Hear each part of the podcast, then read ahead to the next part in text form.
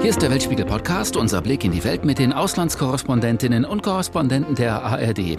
Wir reden über das, wofür die Nachrichten nicht immer Zeit haben, jede Woche eine knappe halbe Stunde lang, hier im Weltspiegel Podcast, diesmal mit Philipp Abresch. Wer einmal die funkelnde Skyline von Shanghai gesehen hat, der wird beeindruckt sein. China, dieses Riesenreich, faszinierend, mächtig und auch autoritär. Es ist das China Xi Jinpings. Er hat einen kommunistischen Staat geschaffen, der keinen Widerspruch erlaubt. Kameras auf den Straßen, der Staat sieht alles, immer und überall. Und das ist erst der Anfang. Kaum einer kennt das China von heute so gut wie mein alter Kollege Daniel Satra, unser Korrespondent in Peking. Für die letzten drei Jahre war Peking sein Zuhause, mitten in der Pandemie, aber Daniel kennt China seit vielen, vielen Jahren mehr.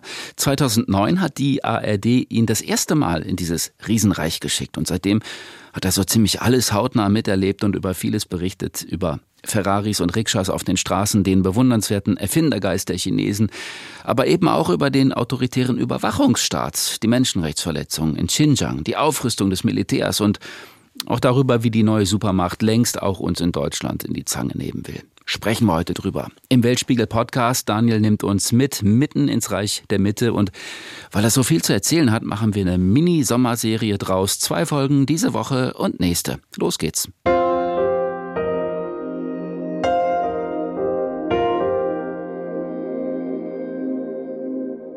Daniel, hi.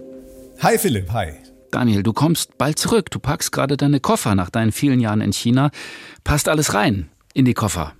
Ja, so ein bisschen kleinteilig. Also ich muss wirklich gucken, dass ich da sozusagen nicht die Kilogramm-Grenze überschreite. Aber bis jetzt geht's noch. Ich habe jetzt irgendwie äh, Freunden, die zu Besuch kamen, hier neulich bei mir äh, verboten, irgendwas mitzubringen. Ja, keine Mitbringsel, kein Abschiedsgeschenk. Ja, bitte tut mir gefallen, bringt mir nichts mit, weil äh, es passt nicht mehr so viel rein. Es wird eng. Sie haben sich dran gehalten. Was hätte man dir schenken können? Was sind die typischen Goodies, die man bei einer Farewell-Party in China als Geschenk bekommt? Ach, so einen schönen Scherenschnitt, ja, opulent gerahmt, hinter Glas, ich sag mal so schlappe zwei Kilo, ja, so einmal ein Meter, ja, sowas kann schon mal passieren. Das sieht auch toll aus, ja, aber äh, wenn man nur mit Koffern ausreist, äh, geidert nicht. Eine Winkekatze ist, glaube ich, auch sehr beliebt. Die gab es jedenfalls zu meiner Zeit immer in Singapur. Absolut. Winkekatze, ähm, die gibt's hier en masse. Und äh, Spoiler, ich werde äh, meinen Abschiedstweet bei Twitter, da kommt ein Winkekatzenvideo rein. Also könnt ihr gucken. Gucke ich mir an. Ich werde es liken, Daniel. Ähm, du warst die letzten drei Jahre Korrespondent in China. Du kennst China aber seit vielen Jahren mehr als Reporter und Korrespondent. Warum verlässt du das Land? Ja, die vergangenen drei Jahre waren hier echt Jahre unter, unter, unter richtig Dampf und Druck. Das ging 2019 los im Sommer, als, äh, als ich ankam. Da war gerade die Protestbewegung in Hongkong. Da waren Millionen Menschen regelmäßig auf der Straße und haben für mehr Freiheitsrechte demonstriert und die Hongkonger Polizei, die Hongkonger Regierung hat das abgewürgt, äh, auch mit Hilfe Pekings. Äh, die Führung hier, die kommunistische Führung hat dann auch über Gesetze klargemacht, da ist kein Spielraum. So, und dann dachte ich so, jetzt das nächste Jahr, 2020, da konzentrieren wir uns mal auf ein paar schöne Themen aus China, da recherchieren wir, da fahren wir tief in die Landschaft rein und gucken mal, was wir da an tollen Geschichten über Chinesinnen und Chinesen äh, machen können. Und dann kam Corona.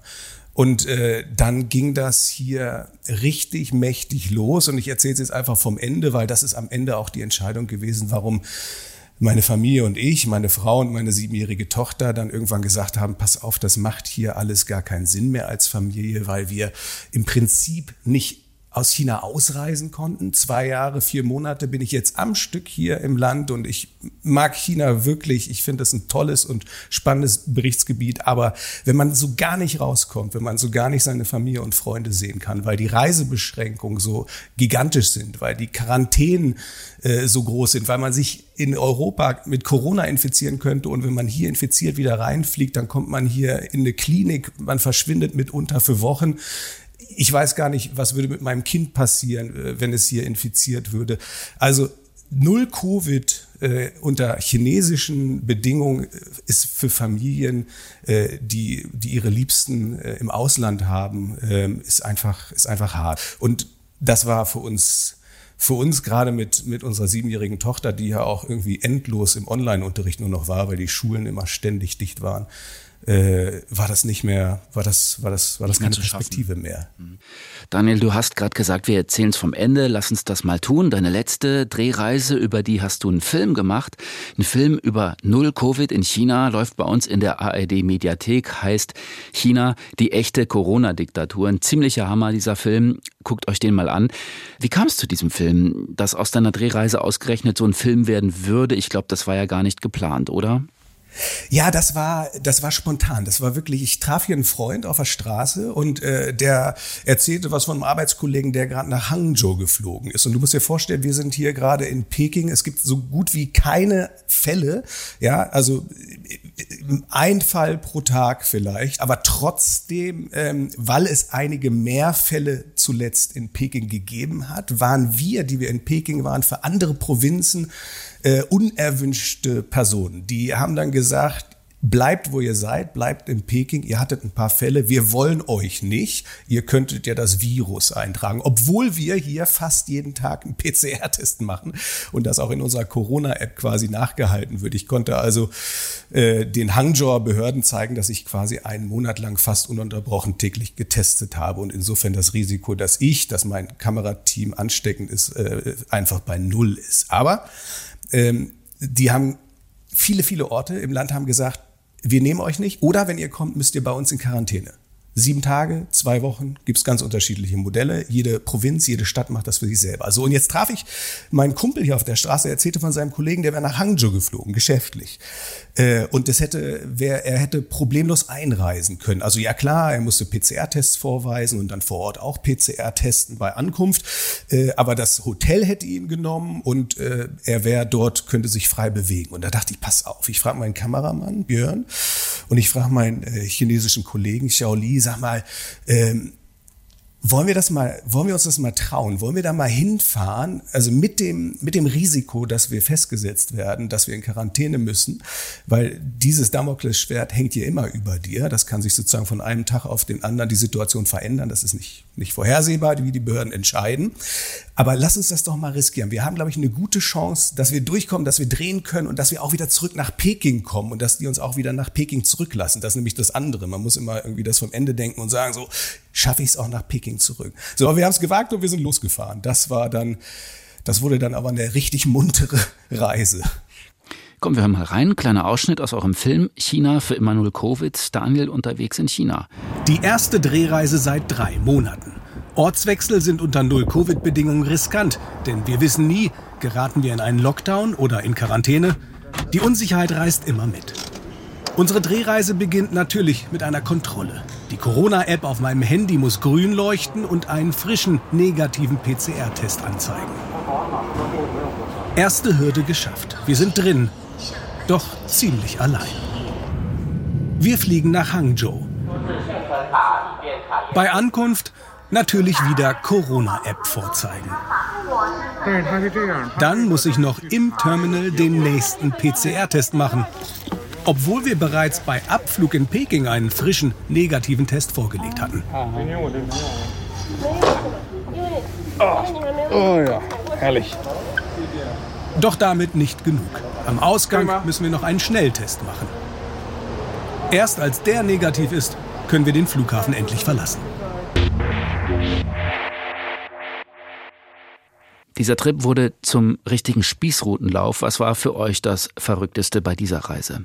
Das, das Verrückteste war, dass du im Prinzip ständig auf deine Corona-App guckst und jedes Mal, bevor du wieder irgendwo bist, wo du dich einscannen musst, also an jedem öffentlichen Gebäude, an jedem Hotel, an jedem Restaurant, an jedem Park, an jeder Ecke musst du dich quasi einscannen und jedes Mal ist da so diese, dieses mulmige Gefühl, wenn das jetzt auf gelb, ja, von grün, äh, good to go, ja, damit bist du sozusagen, äh, damit kannst du alles machen und überall hin, auf gelb springt und du bist dann festgesetzt, weil überall gibt es solchen Schutzposten. Immer dieses mulmige Gefühl, dass, dass sozusagen jeden Tag, jede Stunde dich begleitet, das ist, ja, das ist irgendwie, das ist Horror.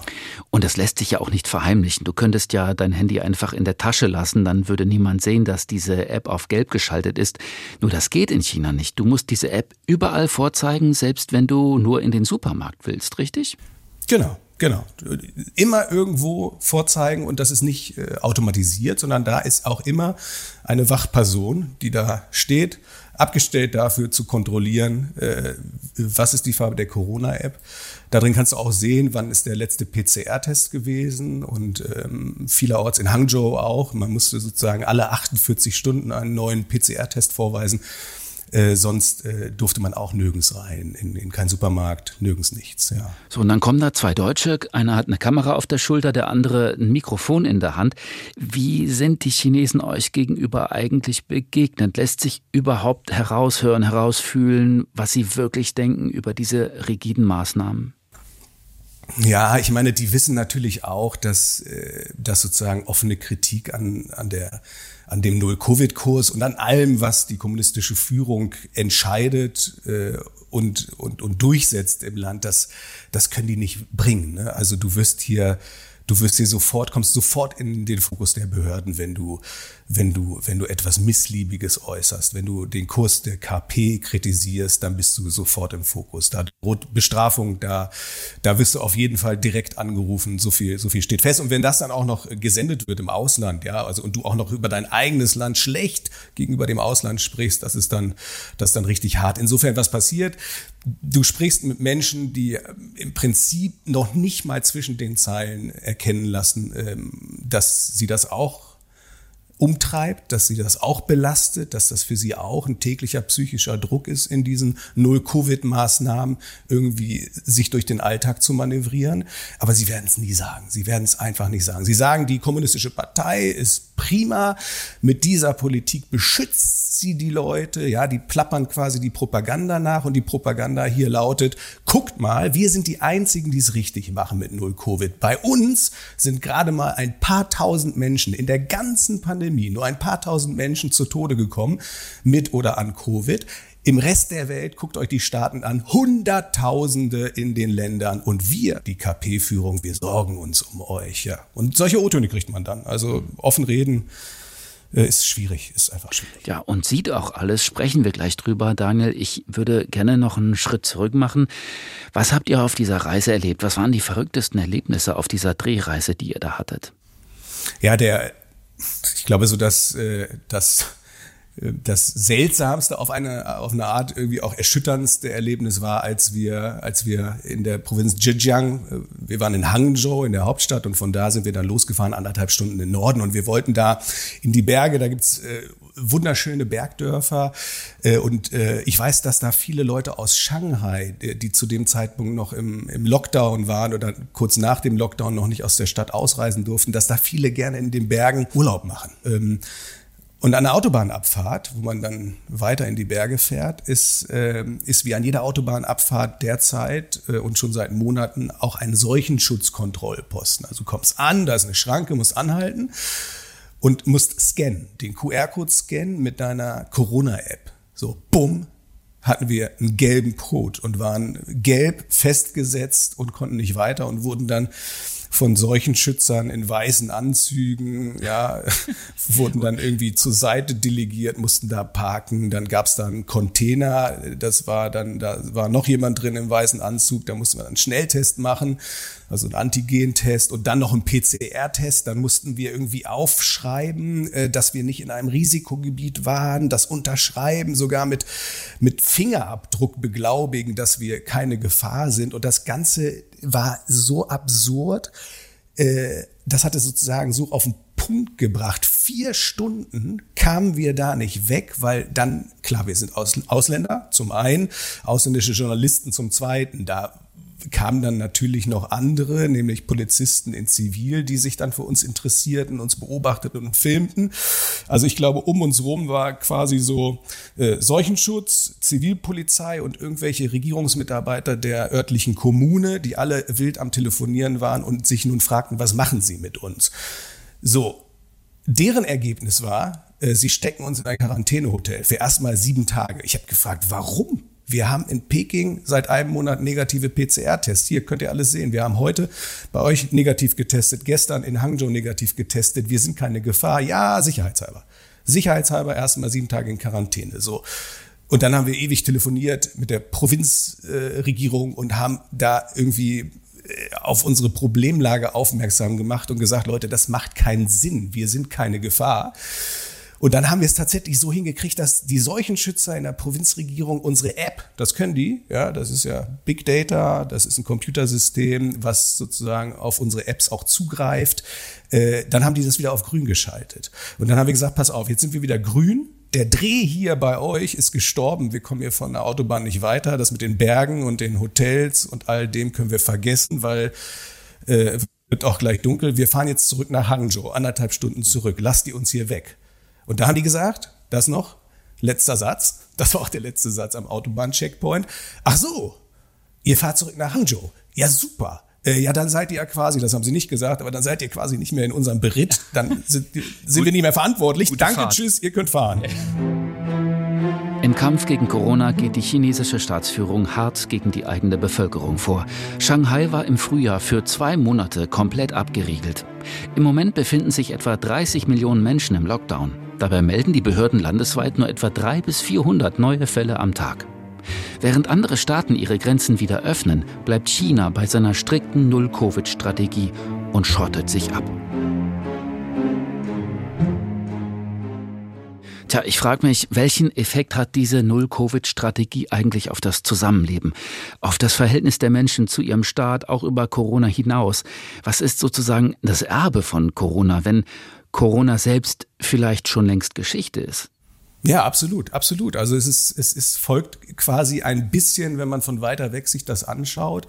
Im großen Zusammenhang, es folgt einer, einer Logik, die wir in den vergangenen Jahren hier beobachtet haben, in den vergangenen zehn, zwölf Jahren unter unter der Ägide von Staats- und Parteichef Xi Jinping dieses Land ähm, stärker zu überwachen, stärker zu kontrollieren, die Freiräume stärker zu begrenzen, sich auch gegenüber dem Ausland stärker abzuschotten, nach innen gerichtet den Nationalismus, äh, die eigene Stärke, das eigene System, die Systemvorteile, äh, die man hier wähnt, äh, zu betonen und zu propagieren, aber im Einzelnen, äh, im Leben der Menschen hier bedeutet das nicht mehr Möglichkeiten, nicht mehr Perspektiven, nicht mehr Entwicklung, sondern es ist eigentlich ein Riesenrückschritt. Ja, das ist äh, und und das ist so jetzt wie unterm Brennglas. Diese Null-Covid-Politik bringt das noch mal so richtig auf den Punkt, äh, wie wenig Freiheit, wie wenig Freiräume den Menschen hier, jedem Einzelnen bleiben und wie sehr sie bestimmt sind durch das, was in Peking bei der kommunistischen Führung am Tisch entschieden wird. Und es wird hart bis in jeden Winkel des äh, Landes durchregiert. Das ist nicht so, dass man, wenn man weit weg ist, äh, mit Peking nichts zu tun hat, mitnichten. Die KP ist überall. Ja, und ihr habt es tatsächlich zurückgeschafft, am Ende ohne gelbe App, alles auf grün, ohne Quarantäne, ohne Knast, ohne Zwischenfall. Ihr seid wieder zurück. Ja, meine Güte, ey, mit aber ganz schön viel Anspannung im Nacken und immer, immer sozusagen der Gefahr, dass man an der nächsten Stelle wieder auf Gelb geschaltet ist, weil ich hatte das Problem dann nochmal. Wir kamen zurück in Hangzhou an, sind ins Hotel und bums war meine App wieder gelb, ja. Puh, dann haben wir wieder stundenlang telefoniert. Keiner wusste, wer hat die auf Gelb geschaltet im Hintergrund war das die Polizei, die kann auch auf das System zugreifen, erzählte uns ein Seuchenschutzmitarbeiter am Telefon, aber er kann das dann nicht sehen, ob die das waren. Waren das die von dem Autobahn-Checkpoint, wo wir waren vorher? Wer hat uns sozusagen auf Geld geschaltet und damit festgesetzt? Ja, wir konnten das Hotel nicht verlassen. In dem Moment bist du gelb, das Hotel ruft den Seuchenschutz an und du musst da bleiben. Punkt. Ja, also in der Lobby. Ich durfte auch nicht in mein Zimmer. Äh, ich musste in der Lobby warten. Also ist äh, so und und dann haben wir telefoniert, telefoniert, wurden dann wieder auf Grün geschaltet. Dann haben wir denen gesagt: In Hangzhou passt auf, Leute, wir haben morgen früh einen Flug. Wir wollen zurück nach Peking. Das geht nur mit einer grünen App. Äh, Klammer auf, ihr seid uns dann auch hier los, äh, Klammer zu. Sorgt dafür, dass diese App nicht auf gelb springt und dann stand ich am Flughafen und weiß noch echt, dann, dann scannst du und denkst so, bitte, bitte. Ja, und dann waren wir grün, zack. Flug nach Peking, ja, und äh, dort auch nicht in Quarantäne. Es war, es war irgendwie, da, da fällt so einmal der Stress ab. Aber das, das zeigt einfach, wie ausgeliefert du bist, wie, wie du, wie du keine Handhabe hast und das sozusagen, es kann jeden treffen. Es ist völlig egal. Ja, also das System Null Covid, das ist sozusagen, das hat alle Macht, die es braucht. Und du bist einfach nur ein kleiner Wurm und die machen mit dir, was sie wollen. China, die echte Corona-Diktatur, so heißt euer Film, handelt von deiner letzten Drehreise durch China, durch ein Land, das du wahrscheinlich selbst nicht wiedererkennst. Du bist 2009 das erste Mal nach China gekommen als ARD-Korrespondent. Kannst du dich noch an deine allererste Drehreise erinnern? Hat sich damals schon abgezeichnet, in welche Richtung China später steuern würde? Ja, ich weiß, das war, wir waren, glaube ich, in Sichuan. Also 2008 gab es das große Erdbeben in der Provinz Sichuan unten im Südwesten und damals sind 10.000 Menschen gestorben und äh, es sind auch viele viele Schulgebäude zusammengekracht und, äh, und Schulkinder sind zu Tode gekommen. Und äh, das war ein Riesenskandal, weil in demselben Ort die Parteigebäude, die Parteizentralen, die standen noch aber ein paar hundert Meter die Schule daneben war platt. So, das, die nannten das damals war das, das der Begriff auch Tofu-Schulen, also weich wie Tofu, Fett mhm. zusammen, äh, Korruption am Bau, schlecht gebaut. So, und da bin ich hingefahren ein Jahr nach dem Erdbeben, um Eltern von einem toten Schulmädchen zu treffen und zu fragen, ähm, wie, wie klappt das jetzt für euch? Habt ihr habt ihr irgendeine Entschädigung bekommen? Und genau, und diese, diese Drehreise entwickelte sich dann auch zu einer zu einem Spießrutenlauf. Äh, wir wurden dann verfolgt äh, von, von Autos, ist uns irgendwann aufgefallen, als wir auf dem Weg zu einem Friedhof waren. Auf den Grabsteinen waren überall Fotos und auf den ganzen Fotos waren halt Kinder. Ja, dieser Friedhof die, die Hälfte des Friedhofs hatte Kindergräber, ja, alle beim Erdbeben gestorben.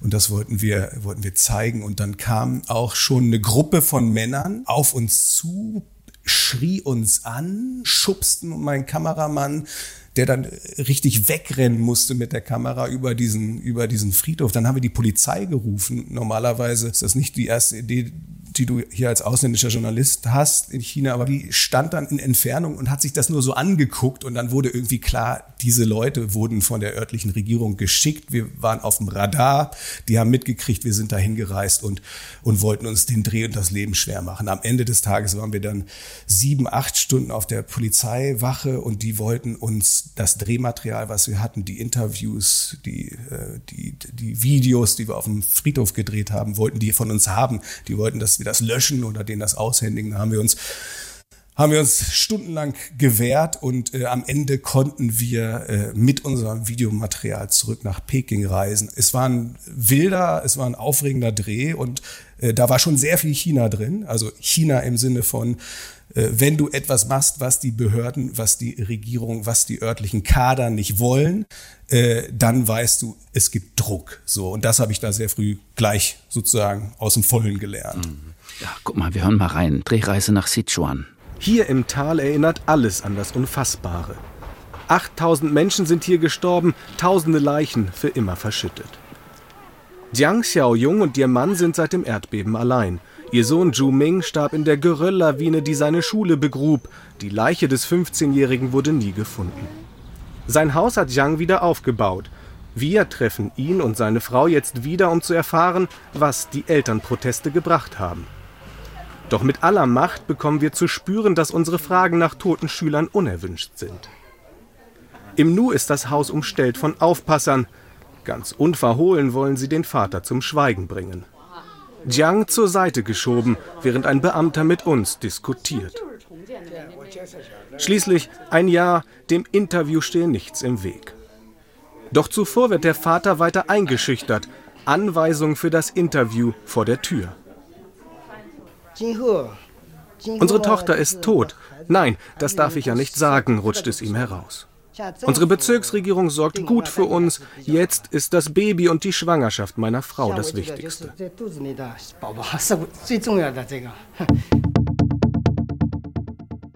Ja, das schreckliche Erdbeben von Sichuan 2009, das klingt, als wäre es gerade gestern gewesen, so eindrücklich. Aber das ist nun mal schon zwölf Jahre her und auch damals schon war der chinesische Überwachungsstaat allgegenwärtig. Daniel, wenn man frisch und neu ist in einem anderen Land als Korrespondent, dann sieht man dieses Land immer mit den Augen eines Neulings. Man hat einen anderen Blick. Und weil dieser frische Blick ja auch so wichtig ist, wechselt die ARD ihre Corris alle paar Jahre aus und schickt einen neuen Korrespondenten, eine neue Korrespondentin los. Ich erinnere mich noch, mit welcher Faszination ich zum Beispiel damals durch Singapur gegangen bin als junger Korrespondent für Südostasien. Ich frage mich, wie war das für dich vor fast 15 Jahren, damals frisch aus Hamburg in Peking, das erste Mal? Wie hast du dieses Land erlebt? Es war ja sicherlich ein ganz anderes China als das von heute. Ja und nein. Es war, es war, es war noch trubeliger, es war noch lebendiger hier in Peking, in dem Stadtteil, wo wir hier leben und wo auch das ARD-Studio ist, in Sanlitore. 2009 gab es hier noch äh, fliegende Straßenhändler, äh, so, so Leute mit kleinen Grills, wo sie so äh, Lammspießchen drauf gegrillt haben, andere, die haben Melone verkauft. Das ist alles weg.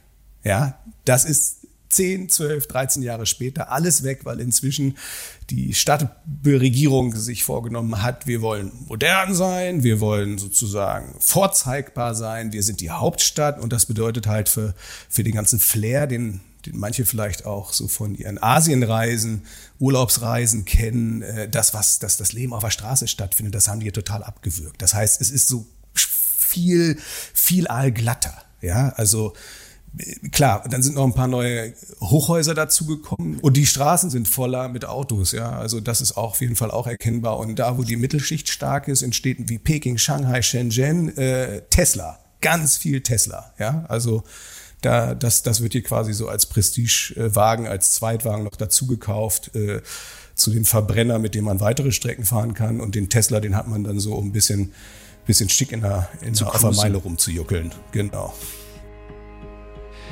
Wohlstand für alle, Freiheit für keinen. Xi Jinping hat ein China ganz nach seinem Geschmack geschaffen. Ein durch und durch autoritärer Staat. Im chinesischen Staatsfernsehen Bilder, die Überlegenheit demonstrieren sollen. China unterhält mit rund 350 Schiffen und U-Booten mittlerweile die zahlenmäßig größte Kriegsmarine der Welt. Die Volksbefreiungsarmee untersteht direkt der Kommunistischen Partei. Als ihr Anführer und Staatspräsident Xi Jinping im Juni in Peking den 100. Parteigeburtstag feiern lässt, sind neueste Tarnkappenjets am Himmel zu sehen. Wir werden das Schicksal von Chinas Entwicklung und Fortschritt fest in die eigenen Hände nehmen. Wir müssen aus der Geschichte lernen und für die Zukunft gewappnet sein. Uns die Modernisierung der Landesverteidigung und des Militärs beschleunigen. Ein starkes Land braucht eine starke Armee.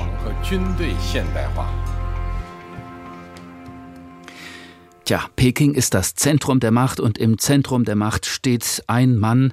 Mit Xi Jinping hat China einen Führer bekommen, der, man hat den Eindruck, das Land prägt wie kaum einer zuvor.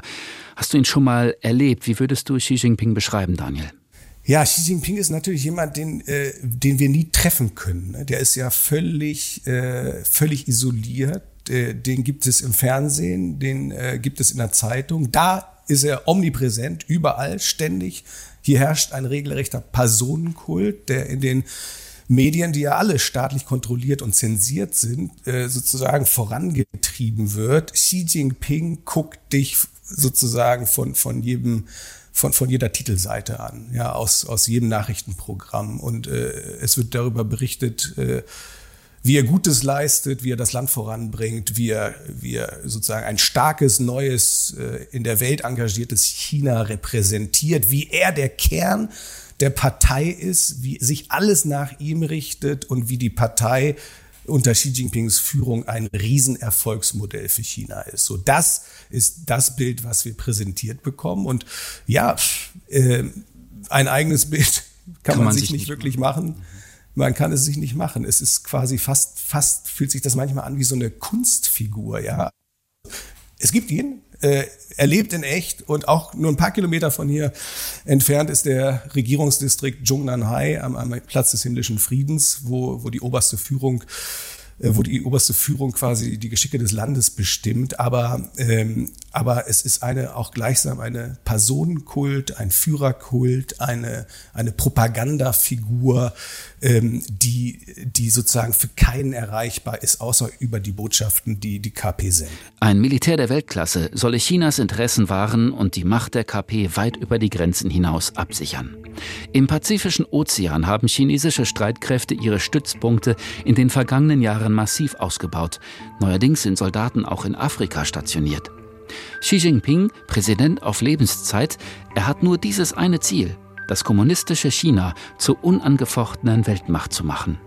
Ein Anspruch, der in Washington als Frontalangriff verstanden wird. Ein Angriff auf die Supermacht Amerika. In meinen Gesprächen mit Präsident Xi habe ich ihm gesagt, wir haben nichts gegen den Wettbewerb. Wir suchen keinen Konflikt. Aber ich habe auch absolut klar gemacht, wir werden die Interessen Amerikas auf ganzer Linie verteidigen.